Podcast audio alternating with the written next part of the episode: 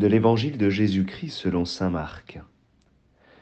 En ce temps-là, les pharisiens survinrent et se mirent à discuter avec Jésus pour le mettre à l'épreuve.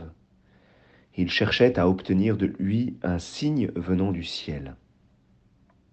Jésus soupira au plus profond de lui-même et dit, Pourquoi cette génération cherche-t-elle un signe?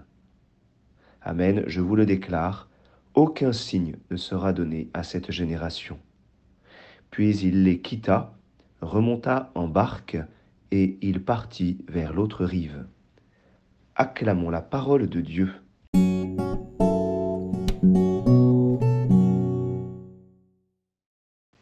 Bonjour à tous, j'espère que vous allez bien, que vous avez passé un bon week-end.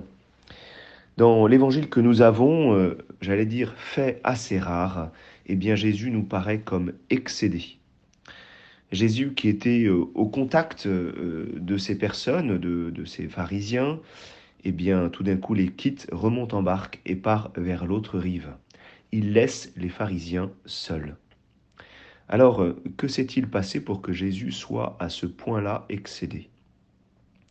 Eh bien, c'est la question du signe. C'est le mot qui revient euh, trois fois dans cet évangile.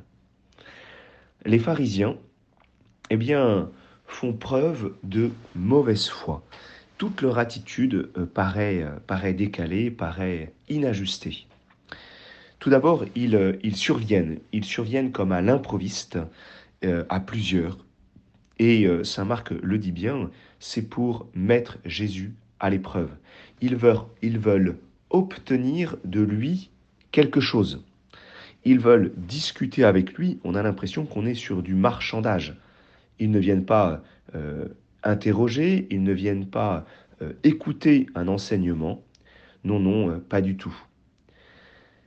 Comment peuvent-ils demander un signe venant du ciel alors que depuis la lecture euh, de l'évangile de Saint Marc que nous faisons ensemble, eh bien nous avons vu des multiplications des pains, nous avons vu Jésus marcher sur les eaux, nous avons vu des tas de guérisons, dernièrement c'était un sourd, c'était la fille de la syrophénicienne, nous avons eu euh, des délivrances, etc., etc.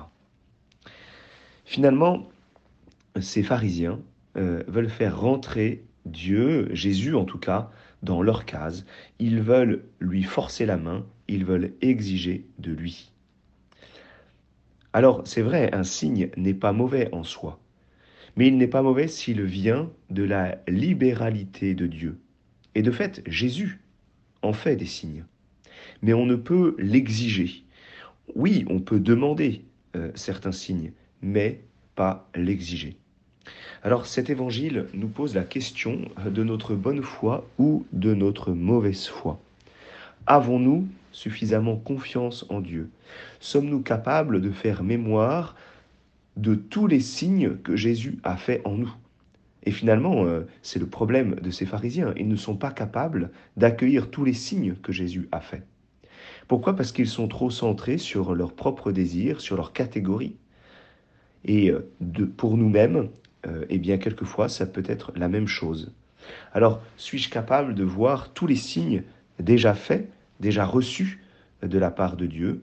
Suis-je capable, pourquoi pas, euh, de lui en demander d'autres, mais sans le mettre à l'épreuve, sans lui forcer la main, en restant dans l'action de grâce de tout ce que nous avons reçu et en restant, eh bien, dans la confiance que Dieu est à nos côtés? Je vous souhaite à chacun une bonne journée, une bonne semaine.